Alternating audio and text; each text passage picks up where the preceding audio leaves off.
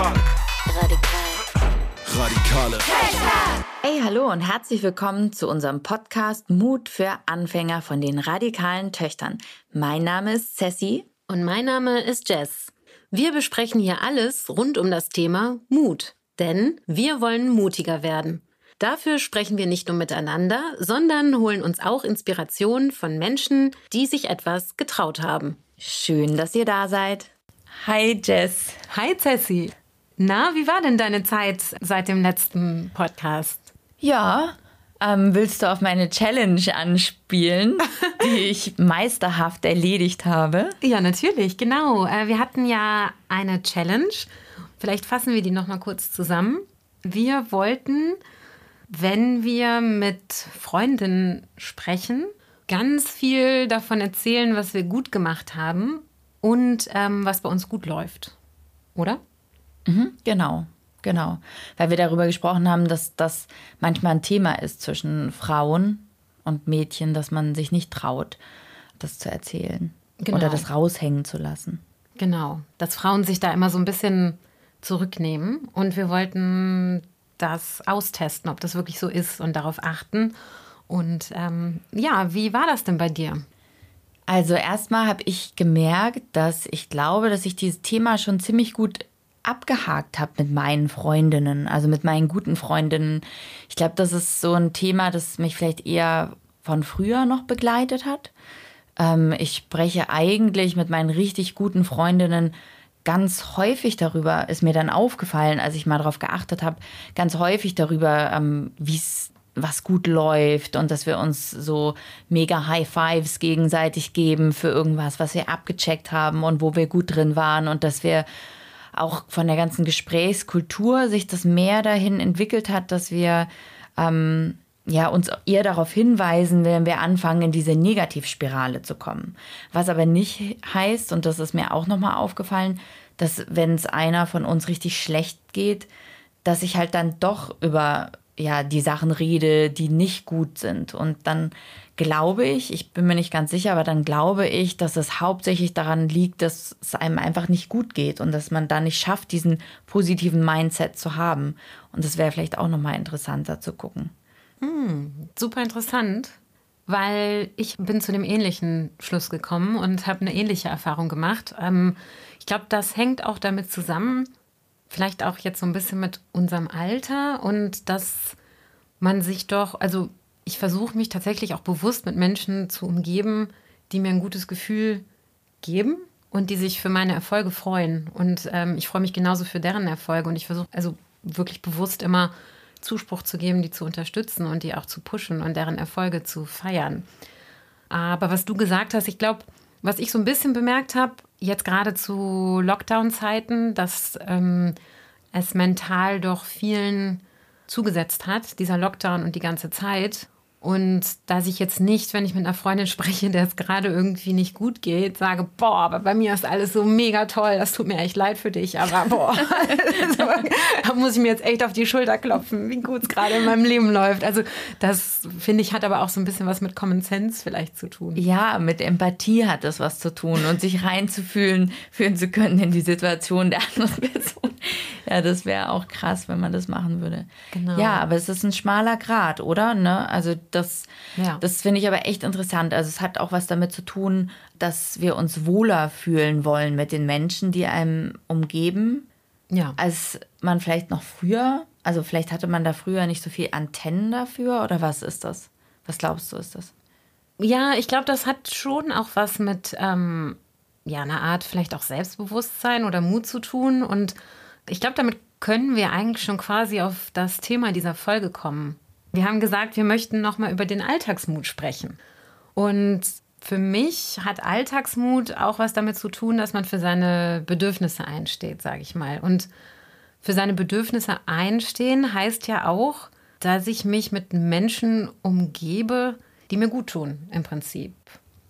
Also Alltagsmut war für uns auch nochmal wichtig, so eine ganze Folge jetzt echt darüber zu machen. Und also du hast ja gesagt, dass es auch was mit dem Alter zu tun hat, dass man jetzt mehr Menschen in seinem Umfeld hat, denen man gerne sagt, wie gut es einem geht und was alles super klappt oder man freut sich, Erfolge zu teilen und man feiert sich auch gegenseitig hart ab für seine Erfolge und pusht sich gegenseitig so richtig gut.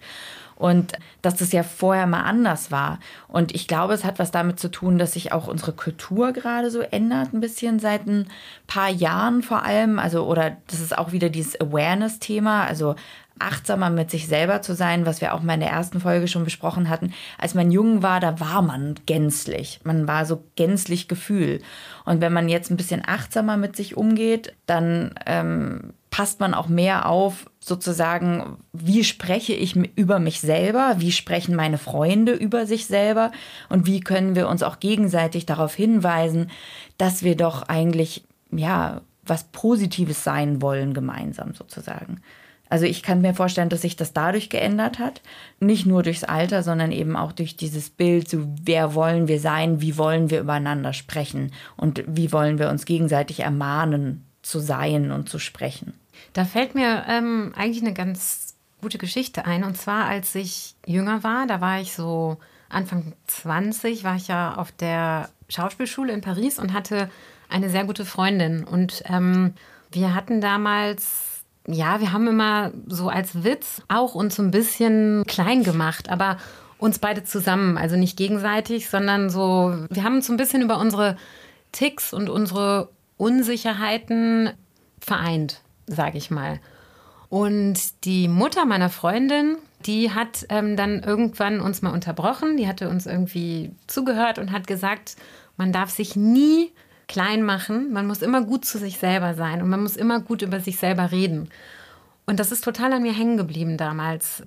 Klar, das war lustig, sich so ein bisschen gegenseitig über unsere Schwächen und so witzig zu machen, aber bis zu einem bestimmten Grad, wenn man das mit, man, man kann ja auch humorvoll sich selbst gegenüber sein, aber ähm, ich finde, die hatte total recht mit diesem, man darf sich selber nicht runtermachen. Und das habe ich damals einfach von der gelernt, einfach so, wie die das irgendwie gesagt hat und habe versucht, das dann umzusetzen. Das heißt nicht, dass ich keine Selbstzweifel habe oder dass ich nicht manchmal denke, boah, das hast du voll verbockt, das hättest du wirklich besser machen können. Macht man ja auch, man verbockt ja auch Sachen und man kann ja auch Sachen besser machen. Aber das heißt, sich nicht dafür selber runtermachen und auch nicht sich selber gegenüber anderen runterzumachen. Das heißt ja nicht, dass ich nicht über meine Zweifel mit dir zum Beispiel sprechen kann. Aber das heißt, ich sollte nicht sagen, ah ja, wieder typisch ich, habe ich voll, weiß ich nicht. Also so in der Art irgendwie. Irgendjemand hat auch mal gesagt, ich weiß gerade nicht, wer es gesagt hat, aber es finde ich ganz interessant, dass man zwischen der Person und dem Verhalten unterscheiden sollte. Und ich glaube, das ist auch ganz interessant, das auf sich selber anzuwenden, denke ich gerade. Ne? Mhm. Also, dass man sozusagen, ähm, dass man sagt, nicht sagt, oh Gott, ich bin so dumm, sondern das, was ich gesagt habe, war dumm oder so, wie ich gehandelt habe, war dumm. Ja. Und ich glaube, das macht einen enormen Unterschied, wenn man auch so anfängt, über sich selber zu denken, weil man dann sich nicht als gänzliche Person runtermacht oder auch sein Gegenüber oder seine MitarbeiterInnen oder wen auch immer, sondern eben eher die Personen trennt von den Handlungen, die sie machen. Voll gut. Wir hatten es ja letztes Mal davon, deswegen haben wir auch die Challenge gewählt, weil es ging ja um Mut. Ja, also nochmal den Bogen, warum ist es mutig? zu sagen, wow, ich habe was Tolles erreicht, ich bin wer, weil es eben NeiderInnen gibt und gibt es die auch in unserem näheren Umfeld? Das war so die Frage. Und dass es das eben häufiger bei Frauen untereinander gibt oder dass es so eine Studie dazu gab, das hatte ich letztes Mal erzählt. Und ähm, ich glaube, das ist scheinbar im Wandel. Also wenn du das auch erzählst, aber ich habe das Gefühl, es gibt immer mehr Aufmerksamkeit, dass es eben nicht in Geschichten von der Zicke erzählt wird, die das den anderen nicht gönnt oder so, sondern dass es mehr und mehr wirklich in die Richtung geht, dass ähm, wir uns gegenseitig, also dass man diese empowernden auch unter Frauen Geschichten hat. Ja, ich denke schon. Also ich glaube, der Trend geht sowieso dahin, dass, also was heißt der Trend? Das hört sich eigentlich blöd an. Aber ich finde, es gibt einen enormen Fortschritt in die Richtung, dass sich Frauen mehr unterstützen, anstatt sich gegenseitig halt runterzumachen. Also in den letzten Jahren, finde ich, sind da ganz großartige Sachen passiert. Und ich glaube, das hat auch so ein bisschen was mit unserer Generation zu tun.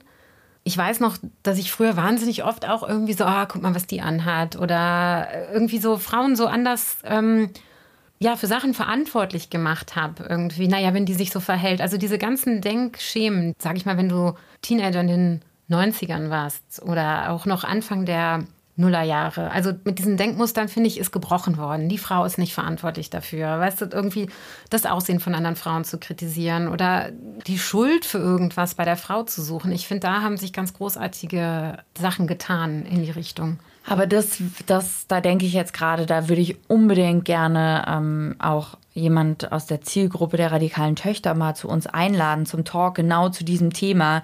Traue ich mich in einer Mädchengruppe ähm, stolz zu sagen, wie toll ich aussehe, was ich alles kann und das sozusagen das zu teilen, also meine Erfolge zu teilen.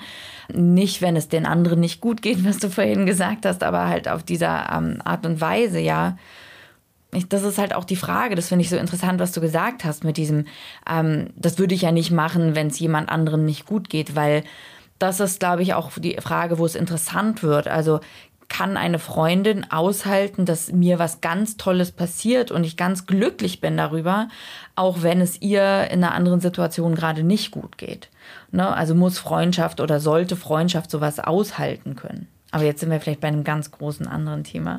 Ja, ja und nein. Also ich finde, das hat, wie du sagst, was mit Empathie und ich finde, das hat auch sowas ein bisschen damit zu tun.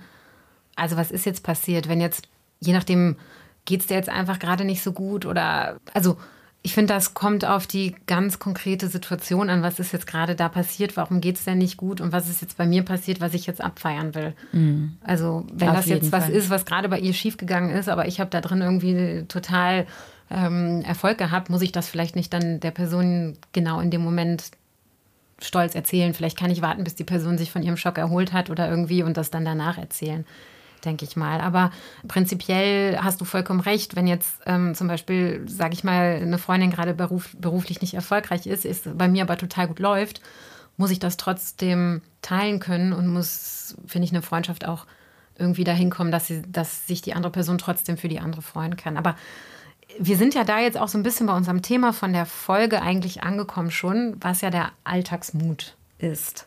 Und ich habe so ein bisschen auch nochmal nachgeguckt, was ist eigentlich Alltagsmut? Und da habe ich auf diversen Seiten, auch von diversen Coaches, irgendwie Ergebnisse gefunden. Und da ging es halt auch so ein bisschen darum, dass, also was erfordert uns im Alltag Mut? Und das eine ist ja, seine eigene Meinung auszudrücken, auf sich selber zu hören, sich für seine Bedürfnisse einzusetzen, eventuell auch für die Bedürfnisse von Menschen, die dir anvertraut sind und Verantwortung für dich selber zu übernehmen und dafür, dass es dir gut geht. Das Interessante an Alltagsmut fand ich ja genau alles, was du gesagt hast und dass es eben keine Heldentat bedarf. Also dass es eben nichts Großes ist, oder? Das hast du ja auch so rausgefunden, sondern dass Alltagsmut ja eher Sachen sind, die ganz klein sein können, und vor allem, dass sie für jeden was anderes bedeuten. Also wie Laura in der letzten Folge gesagt hat, um Gottes Willen, wenn ich jemanden nach dem Weg fragen muss, so eine typische, das ist mir super oft begegnet, das als Beispiel. Also eine fremde Person nach dem Weg fragen. Oder was ich auch mega interessant finde, was für mich gar keinen Mut bedarf, ist zum Beispiel alleine in ein Restaurant gehen und essen gehen. Das finde ich persönlich, denke mir so, wow, voll schön. Ich gehe mega gerne in ein Restaurant alleine oder wenn ich, wenn ich mal wieder in ein Restaurant gehen kann. Aber das bedarf für mich keinen Mut. Und was ich so rausgefunden habe in meinen Recherchen, war wirklich dieses Thema nach der Komfortzone, was wir ja auch schon mal hatten. Also, dass Mut immer bedeutet, aus seiner eigenen Komfortzone rausgehen zu müssen. Mhm. Und dass das dieser Alltagsmut ist. Ich glaube, Alltagsmut gehört für jeden von uns zum Leben. Und ich glaube, es passiert total oft, dass wir im Alltag irgendwie denken, oh Gott, das will ich jetzt nicht machen oder nein, das traue ich mich nicht oder oh, was, wenn ich das jetzt nicht gut mache oder also es gibt viele Dinge, die mir im Alltag persönlich unangenehm sind und diese Dinge halt trotzdem zu machen.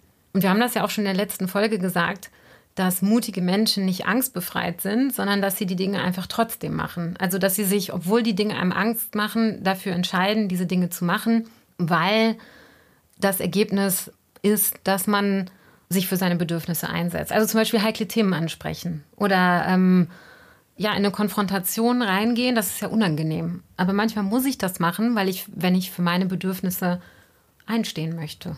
Genau, und ich fand das Allerinteressanteste eigentlich nochmal diesen Aspekt des Trainings und deswegen auch unsere Challenge. Also Jess, wir sind full on track. ähm, ich bin mal gespannt, was diese Woche die Challenge sein wird oder dieses Mal.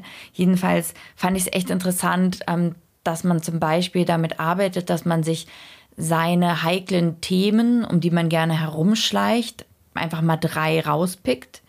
Ähm, bei mir wäre das zum Beispiel unter anderem ja, sich zu viel vornehmen. Also das heißt, ich müsste mutiger werden im Sinne von, ich muss weniger machen und das dann auch auszuhalten. Und warum machst du zu viel?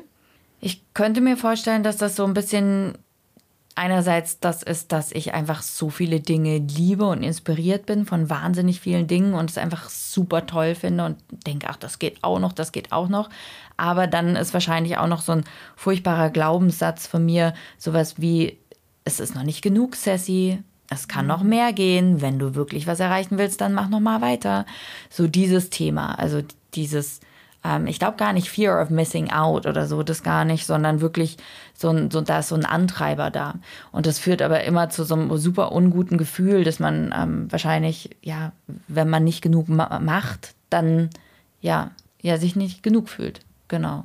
Und das auszuhalten, ich glaube, das würde Mut kosten. Also Nein zu sagen zu Anfragen, zu Projekten, auch weil wir natürlich jetzt gerade erst auch im Aufbau sind mit den radikalen Töchtern und das halt auch so eine geile Arbeit ist, Workshops zu geben für junge Leute, aber da dann auch wirklich zu sagen, nee, wir können nicht mehr annehmen, es ist genug. Ja, ähm, das kostet Mut. Und dann auch zu sagen, okay, wollen die uns dann denn nochmal buchen zu einem anderen Zeitpunkt? Solche Sachen zum Beispiel. Aber das wirklich bewusst üben. Also das könnte für mich zum Beispiel eine Challenge für nächstes Mal sein, wirklich nur diese eine Sache und die wirklich dann zu trainieren, Nein zu sagen. Weil ich glaube, das ist das, wo ich immer wieder drüber gestolpert bin, wenn du wirklich diesen Alltagsmut üben möchtest, also über deine eigene Hürde springen möchtest, dann musst du die bewusst trainieren und dann ist es am besten, die halt konkret zu machen ja. und nicht so das Gefühl zu haben, oh, da traue ich mich nicht, da traue ich mich nicht, aber irgendwie keinen konkreten Fakt zu haben. Hast du denn irgendwie was, wo du sagen würdest, das würdest du wirklich gerne trainieren? Ja, ich möchte, das ist schon besser geworden. Ich muss sagen, irgendwie habe ich da bei vielen Sachen auch schon Fortschritte gemacht, aber ich hatte eine Zeit, da ging es mir nicht so gut, sage ich mal, und da habe ich mich nicht mehr getraut, groß zu träumen. Also mir die Sachen alle ein bisschen größer vorzustellen. Und ich glaube, das geht ganz vielen Menschen so. Also ich glaube, dass wir uns oft Sachen noch viel größer vorstellen können. Ich glaube, das hat auch was mit Mut zu tun, dass man sich denkt, also ich glaube, was gut ist, um das auch zu trainieren, ist, sich vorzustellen, was ich machen würde, wenn ich keine Angst hätte. Also wenn, wenn es das Gefühl der Angst gar nicht gäbe, wo würde ich mich sehen? Was würde ich machen? Welche Version meiner selbst wäre ich dann? Und sich das erstmal vorzustellen und dann sich zu überlegen, warum bin ich da nicht oder warum arbeite ich darauf nicht hin? Naja, weil ich Angst habe vom Scheitern. Und da glaube ich so ganz konkret einfach wieder, also für mich persönlich habe ich damit schon angefangen, wieder, sage ich mal, größer zu träumen und ähm, mehr Ideen einfach zu verfolgen und einfach zu machen, auch wenn die scheitern. Ja, also das, das ist so eine Sache. Und die andere Sache sind so kleine, unangenehme Aufgaben im Alltag nicht mehr aufzuschieben, sondern da haben wir, glaube ich, beim letzten Mal auch schon drüber geredet, die To-Do-Liste nicht immer größer werden lassen mit unangenehmen Sachen und dann musst du an einem Tag plötzlich 20 davon abarbeiten, sondern die immer eigentlich, wenn die auf die Liste kommen, hinter sich bringen. Dann schlafe ich besser an dem Tag direkt. ja, und auch immer zu überlegen, was ist das Schlimmste, was jetzt passieren kann. Also wenn man das mal rationalisiert, weil diese, diese Angst vor so kleinen Details ist ja oft total irrational. Und wenn du aber denkst, wenn du das ähm, runterbrichst auf, was ist denn das Schlimmste, was jetzt passieren kann? Ja, jemand am Telefon ist unfreundlich oder irgendwas, ich weiß nicht, so diese kleinen Sachen, wenn du das ein bisschen rationaler angehst, finde ich, dann ähm, fällt viel von der Angst auch schon wieder weg und dann kann man das eigentlich auch teilweise ziemlich schnell abarbeiten. Also das sind ja zwei sehr ähnliche Sachen auch nochmal, was du jetzt gesagt hast, finde ich auch zu dem, was ich gesagt habe. Und ich glaube, ich merke mehr und mehr, dass das für mich total wichtig ist, auch um Probleme oder Dinge überhaupt im Leben bewältigbar und greifbar zu machen, ist sie konkret zu machen. Also sich mhm. sozusagen vorzustellen, was könnte passieren, was konkret, wovor konkret hast du Angst, was schiebst du ganz konkret auf und wenn man nicht mehr sozusagen dieses diffuse Gefühl hat, weil ich glaube, Angst ist ja häufig ein sehr diffuses Gefühl, ähm, sondern wenn man was konkretisiert, dann nimmt es einem auch häufig so die Angst, würde ich sagen. Genau. Und ich fand aber was sehr Interessantes, das, das Thema Visionen, also dieses Großdenken ist ein super wichtiges Thema, was viel mit Mut auch zu tun hat, scheinbar. Ähm, aber ich glaube, dass das so was ist. Ähm, ich hatte da erst letztens mit einer Freundin drüber geredet, weil ich eine totale Träumerin bin. Und ich habe das Gefühl manchmal oder habe viel in meinem Leben wurde mir das auch vorgeworfen, dass ich eine Träumerin bin, weil ich alles eigentlich schon in meinen Träumen oder Visionen durchlebt habe. Und sie hat mich dann nochmal darauf gebracht, wie wichtig das eigentlich ist fürs Leben, weil wenn du, wenn du dir etwas erdenkst, also vorstellst, wie könnte etwas sein, dass du dann nur dann das auch erreichen kannst oder überhaupt dahin kommen kannst oder es schon vorfühlst. Und ich glaube tatsächlich, was du gerade sagst, und es war mir nicht so bewusst, dass viele, viele Leute sich das Scheitern vorstellen. Also das vorstellen in ihrem Kopf, was nicht passiert und eben nicht sozusagen dieses große Träume haben, sondern häufig sich schon vorstellen, was könnte schiefgehen. Und das ist ja auch Angst. Das ist ja eigentlich ein negatives Visualisieren. Total. Und dazu muss ich aber auch sagen, und da sind wir auch wieder beim, also nochmal beim Thema Alltagsmut. Alltagsmut, äh, also was ich auch im Netz dazu gefunden habe und was auch völlig logisch ist, ist, ähm, es braucht Alltagsmut, um authentisch zu leben. Und das trifft sich mit dem, was du gerade gesagt hast, weil, sag ich mal, um große Visionen zu haben oder zu träumen, geht man ja eventuell auch gegen die Erwartungshaltung von anderen oder gegen ähm, ja, gegen so äußere Umstände, sage ich mal, gegen das, was von einem erwartet wird, vielleicht ähm, äh, in unserem sozialen Umfeld oder auch gerade bei Frauen, ne, so welche Rolle die eventuell einnehmen sollen. Und ich glaube, um ein selbstbestimmtes, authentisches Leben führen zu können, muss man sich das vorstellen können und dann mit so Denkmustern auch brechen können und darüber hinaus, sage ich mal, sich was erträumen. Und dafür bedarf es Mut, weil wenn du in den Denkmustern gefangen bist und auch in den Erwartungshaltungen der anderen, also es bedarf ja Mut, damit zu brechen und sich vorzustellen, dass du selber anders leben kannst oder vielleicht was erreichen kannst, was vor dir noch niemand erreicht hat oder ne? Also genau das, deshalb finde ich das ganz toll, was du gesagt hast, dass du so eine Träumerin bist und ich glaube, dass gerade in der Jugend stellt man sich vielleicht viel tolle Sachen vor und verliert die manchmal im Erwachsenen werden äh, durch Konditionierungen und Konventionen und sich, ja, ich finde es so wichtig, dass man sich das erhält, zu träumen.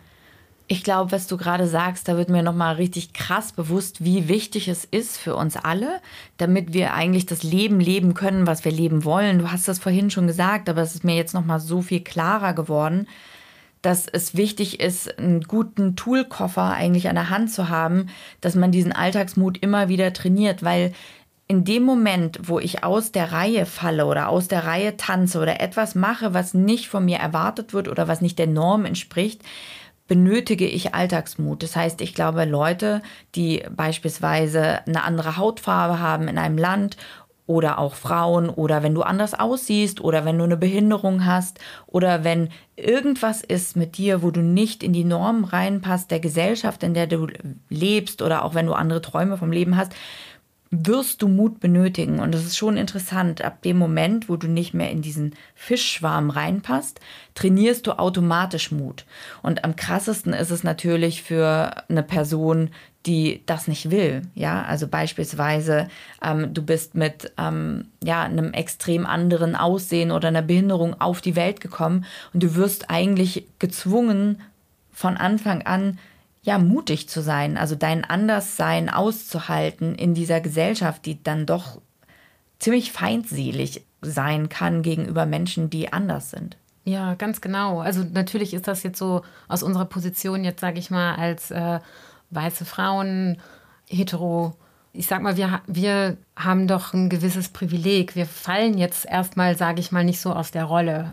Eventuell dann vielleicht mit Lebensentscheidungen, aber das ist schon ein großer Unterschied, ob man Also ist es, glaube ich, was ganz anderes, wenn man einer Minderheit von vornherein angehört und einfach erstmal auffällt, ob man es will oder nicht. Und das Auf hat man sich nicht Fall. ausgesucht. Und man möchte vielleicht gar nicht anders sein oder irgendwie provozieren oder ja, also jeder ist ja anders, genau. Aber in dem Fall kann man es sich gar nicht aussuchen, weil man automatisch anders ist, einer Minderheit angehört und damit natürlich auffällt und natürlich ganz anderen Alltagsmut erstmal aufbringen muss. Auf jeden Fall. Und ich glaube, das ist auch nochmal so krass, dass ähm, beim Recherchieren bin ich auch sofort auf den Begriff Zivilcourage, also den Bürgermut gekommen, was ich einfach sehr interessant fand, dann nochmal in dem Zusammenspiel, ne, dann ähm, also es gibt einerseits den Alltagsmut, ne, sich für sich selber einsetzen, ähm, für zu sich selber stehen, ähm, um ein authentisches, erfülltes Leben zu haben und dann eben auf der anderen Seite Zivilcourage, das heißt Mut im Alltag, wenn ich Situationen sehe,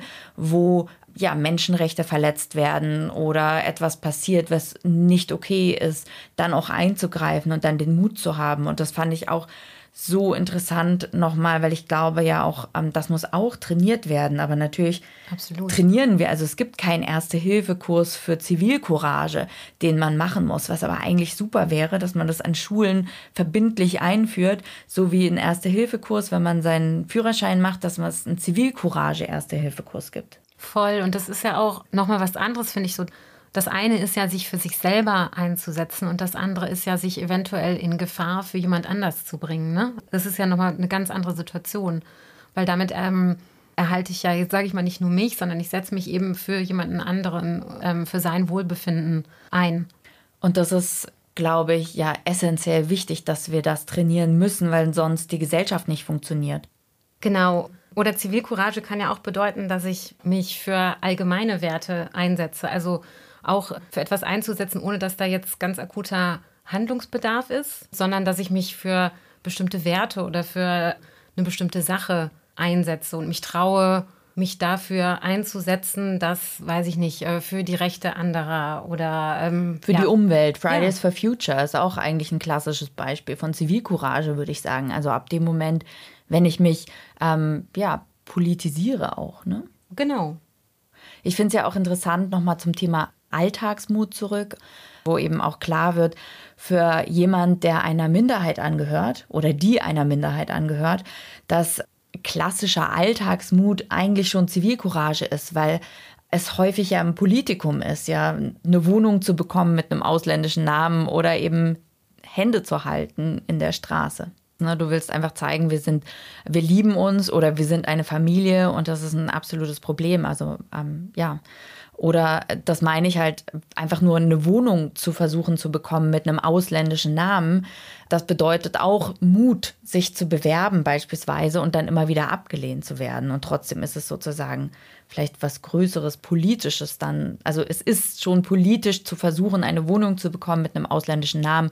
Vielleicht noch viel krasser, na, da auch nochmal zu gucken, wie weit sind wir dann vielleicht in Deutschland doch auch schon. Also bestimmte Sachen bedeuten hier nicht mehr Alltagsmut, die vielleicht in anderen Ländern schon immer noch extremen Alltagsmut bedarfen. Das auf jeden Fall. Aber nur um da noch mal kurz zurückzugehen. Also wenn du zum Beispiel jetzt als ähm, BPOC dir eine Wohnung anguckst und du kriegst direkt total blöde Fragen vielleicht auch gestellt, weil dir einfach jemand vielleicht mit einer ganz anderen Haltung schon entgegentritt. Oder vielleicht hast du gar keinen ausländischen Namen, du hast einen deutschen Namen, weil du hier geboren bist. Und dann kommst du aber hin mit einer anderen Hautfarbe und kriegst irgendwie blöde Blicke oder merkst, äh, dass die Person total erstaunt ist, weil du vielleicht, weiß ich nicht, Martin oder Stefanie heißt, aber mhm. ähm, eine andere Hautfarbe hast. Und ja, da müssen andere Leute einen ganz anderen Mut alltäglich aufbringen, um immer wieder ja, für sich einzustehen und ja, ihrem Alltag nachzugehen, sage ich mal. Ja, und das ist so interessant. Vielleicht sind wir dann bei dem Kernthema der Zivilcourage, also das, was wir damit verbinden ähm, oder das, was ich damit verbinde, so klassischerweise ist natürlich, man sieht einen Angriff in einem öffentlichen Verkehrsmittel oder in einem öffentlichen Platz, entweder ähm, eine Frau, die komisch angemacht wird von Typen oder bedroht wird oder eben wie jetzt letztens diese krasse Szene, die auf Social Media rumging, ähm, in der Tram in Erfurt. Erzähl das doch nochmal kurz, vielleicht ähm, hat das nicht jeder mitbekommen. Ja, also genau, da ging ein Video rum. Ähm, es war Ende April, am Wochenende ist das passiert und das hatte jemand mit dem Handy mitgefilmt. Aber die Szene war einfach so krass. Also ähm, man hat eine Person sitzen sehen, äh, zusammengekauert auf dem Sitz und daneben stand wirklich einfach so ein Bodybuilder-Typ ähm, mit Glatze. Man hat ihn nicht genau erkennen können auf dem Video und hat den halt richtig krass beschimpft. Also in so einer Körperhaltung und mit Worten, also fertig gemacht und niedergemacht. Ich werde jetzt nicht die Worte genau wiederholen. Und das war wirklich für mich total, die sich viel auch auf solchen ja, ähm, ja, in unserem Kanal in den radikalen Töchtern folgen wir natürlich vielen Leuten von Sea-Watch Crew und anderen Leuten auch. Und dann sieht man auch krasse Videos, aber das war wirklich ein krasses Video, das so zu sehen, diesen Angriff. Und dann hat er eben am Schluss eben auch angefangen, ihn zu treten, so mit dem, mit dem Fuß. Und das war ein Syrer, ne? Das war ein Syrer, 17-jährig. Ähm, dann kam raus, der wurde dann auch gefasst, ein 40-jähriger Deutscher, ähm, der auch schon mehrfach straffällig geworden ist das Krasseste für mich war, dass ich die ganze Zeit gedacht habe, warum greift keiner ein? Warum sagt keiner was? Was ist da los? Was ist mit unserer Gesellschaft los? Unfassbar. Und es war natürlich super, dass das gefilmt wurde, weil dann wurde natürlich auch diese Diskussion, auch wurde darüber halt äh, groß gemacht so. Aber da stand zum Beispiel auch eine Frau ähm, wohl dann dort und die hat man auch gesehen im Bild. Und später habe ich gelesen in einem Artikel, ich habe mir auch gesagt, die steht da einfach nur. Die macht nichts oder die lenkt den nicht ab. Und später wurde nämlich in irgendeinem Artikel gesagt, dass sie gesagt hat, äh, pass auf wegen den Kameras, ja, hätte genau. sie wohl zu dem Typen gesagt. Das habe ich auch gelesen. Unfassbar. Ja, unfassbar. unfassbar.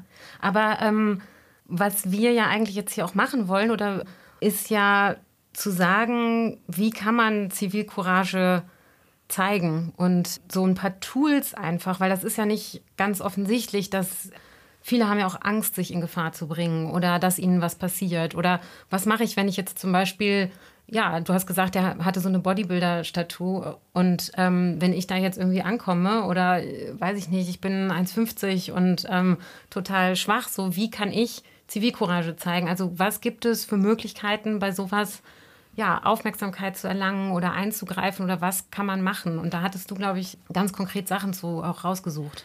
Ja, also das war nochmal deswegen, das hat mich total interessiert. Also ich habe mir irgendwie schon mal wann anders gesagt, ich glaube, ich wäre eher so der Typ, so ich stürze mich mitten rein in die Gefahr. Ich weiß es nicht. Aber ähm, ja, ich wäre eher sozusagen ja, Typ, oh Gott, ich hole mir eine ab. Aber beim Recherchieren über Zivilcourage kam dann ganz klar raus, dass du musst eben nicht die Heldin sein oder der Held, der sich selber in Gefahr bringt. Und Zivilcourage kann was viel, viel Geringeres sein. Letztlich die Person, die gefilmt hat, hat schon Zivilcourage gezeigt, weil sie nicht tatenlos dabei saß, sondern irgendwas gemacht hat, um das festzuhalten. Ich meine, das hat letztlich dazu geführt, dass der Täter geschnappt wurde. Ja. Aber da sind die einfachsten Sachen. Also Punkt eins wäre sofort den Notruf holen. Also ähm, oder es gibt gibt überall Notruftasten in S-Bahnen. Also man kann dann einfach die Bahn anhalten oder vorne dem Schaffner oder der Schaffnerin Bescheid sagen. Man kann dort, ähm, man kann selber die Polizei rufen. Man kann ähm, andere Fahrgäste ansprechen und sozusagen ähm, sagen, gucken Sie, was da passiert. Lasst uns gemeinsam vorgehen, gemeinsam dahin gehen. Ich meine, wenn da mehrere Leute dem gegenübertreten, dann ist es schon mal was ganz anderes. Oder man sagt auch ganz wichtig, sich mit dem Opfer solidarisieren. Und ich glaube, das Krasse ist ja, aber was meinst du mit, ähm, mit dem Opfer solidarisieren? Also, also ich glaube, also das ist ja jetzt ein krasses Beispiel, ja. Da ist ein 40-jähriger ähm, äh, Bodybuilder, ja. Aber oft genug hat man das ja auch schon erlebt, so dass man als Frau irgendwie angegafft wird oder angeguckt wird in der Bahn von irgendwelchen 17-jährigen Halbstarken oder so. Und ähm, dann sind da keine Leute, die einfach zum Beispiel zu uns als Frauen dann hingehen und sagen, hey, ich sehe das, was gerade passiert, ich bin bei dir, ich setze mich mhm. neben dich hin.